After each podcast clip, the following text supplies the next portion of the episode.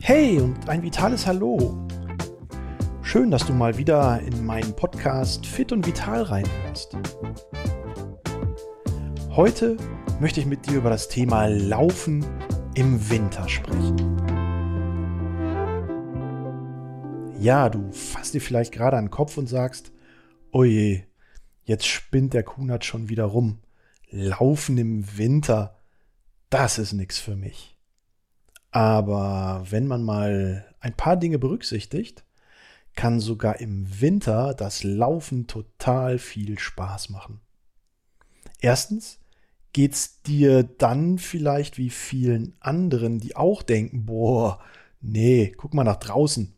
Da ist dunkel, es regnet oder es hat geregnet. Oder noch schlimmer, es schneit und es friert, es ist arschkalt. Da kriegen mich keine zehn Pferde vor die Tür. Aber wenn du es trotzdem tust, bist du vielleicht einer der wenigen, die sich draußen sportlich betätigen. Und Laufen ist dann wirklich eine der wenigen Möglichkeiten, die man noch gut draußen bei diesem Wetter machen kann. Rennradfahren zum Beispiel fällt für mich aktuell komplett raus. Also laufe ich. Aber ein paar Dinge muss ich echt berücksichtigen, damit das Laufen trotz des Wetters Spaß macht. Und wenn du dir diese Tipps mal anhörst, wer weiß, vielleicht hast du dann ja auch Lust und Motivation genug, um auch mal vor die Tür zu gehen. Dein Herz-Kreislauf-System wird sich auf jeden Fall freuen und der Kalorienverbrauch wird auch noch angekurbelt. Aber der Reihe nach. Warum fällt es uns im Winter manchmal schwer, sich aufzuraffen, nach draußen zu gehen und Sport zu treiben. Oder gar zu laufen. Na klar, das Wetter, die Kälte, alles ist nass. Und bei dem Matsch oder dem gefrorenen Boden soll ich laufen? Naja, da hast du ja eigentlich schon die wesentlichen Punkte angesprochen. Erstmal ist es kalt teilweise Minusgrade. Und dadurch, dass die Luft kälter wird, wird sie meist auch trockener und unsere Atemwege haben ordentlich zu tun, um die Atemluft auf dem Weg zur Lunge aufzuwärmen.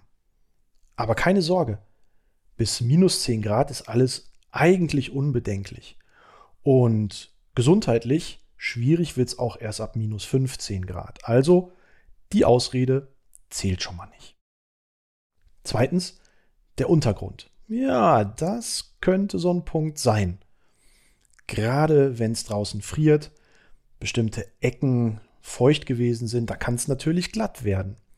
Irgendwo liegt noch Laub und Äste rum und wenn dann auch noch ein bisschen Schnee drüber fällt, sieht man diese Gefahrenstellen natürlich nicht auf den ersten Blick. Darüber hinaus ist auch der Waldboden oder selbst wenn ich irgendwo in den Feldern laufe, knüppelhart.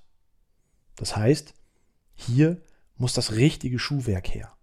Eine ordentliche Dämpfung auf der einen Seite und natürlich ein gutes Profil in der Sohle auf der anderen Seite, damit man diese glatten Stellen gefahrlos überwindet. Trailrunning-Schuhe wären an dieser Stelle, glaube ich, genau richtig. Aber gerade was das Thema Klamotten angeht, sollte man vielleicht auch noch ein paar andere Dinge berücksichtigen. Früher war immer so ein bisschen der Zwiebellook angesagt. Zwischendurch kann man dann mal die obere Schicht ein bisschen abpellen, aber darunter ist der Körper ja schon aufgeheizt, man hat vielleicht auch geschwitzt.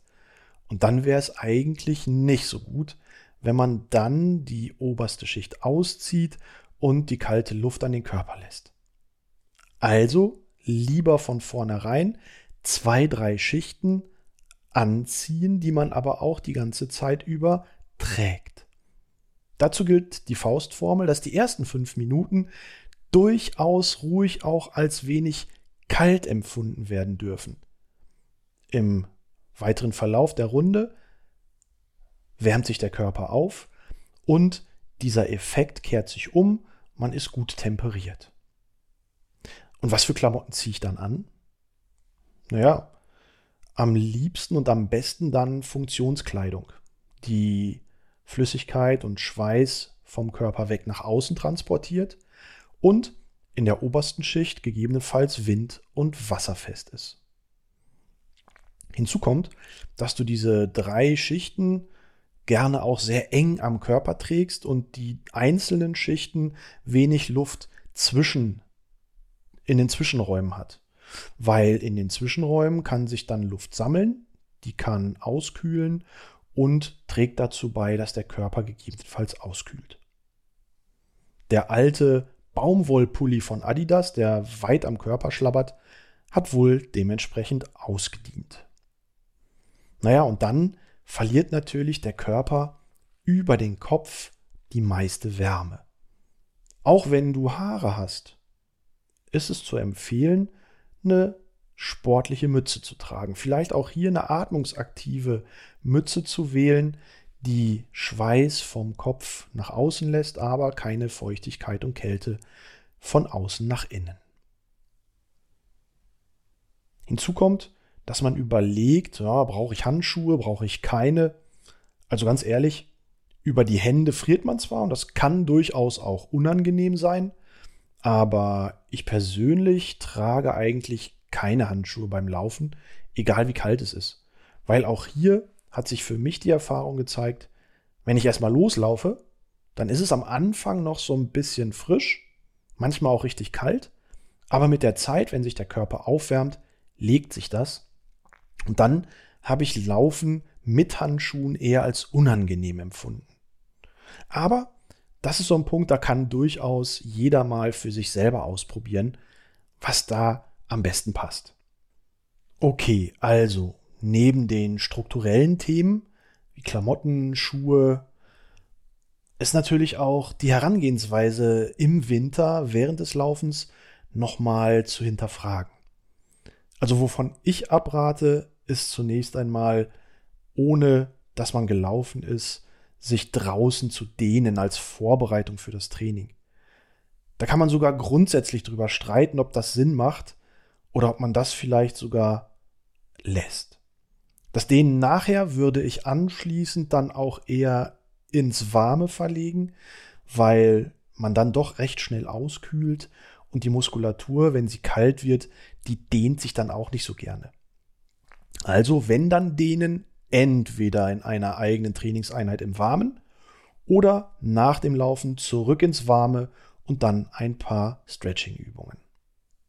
Zum Aufwärmen reicht dann, wenn du langsam dich an die Kälte gewöhnst, die ersten vier, fünf Minuten gemäßigt losläufst und dann vielleicht auch während des Hauptteils deines Laufs nicht unbedingt auf Streckenrekord oder Zeitrekord zu gehen, sondern wirklich gemäßigt und entspannt deine Laufrunde genießen. Vielleicht auch mal so ein bisschen das Naturerlebnis, wenn alles schön verschneit ist, anschauen und weniger auf höher, schneller weiter achten. Okay, halten wir also fest. Laufen im Winter auch bei Minusgraden möglich, wenn ich die richtigen Klamotten in mehreren Schichten schön eng anliegend am Körper trage wenn ich ein gutes Schuhwerk mit entsprechendem Profil habe, was mir auch bei glatten Stellen gefahrlos um die Kurve hilft. Und wenn ich dann auch noch mal ähm, so ein paar Trainingshinweise berücksichtige, wie locker anfangen, nicht auf Temporekord gehen und drinnen dehnen, dann habe ich eigentlich alles richtig gemacht. Apropos alles richtig machen, ich schaue mal kurz nach draußen. Es regnet gerade nicht. Ich glaube, ich drehe noch eine Runde. In diesem Sinne, liebe Grüße, dein Christian Kuhn.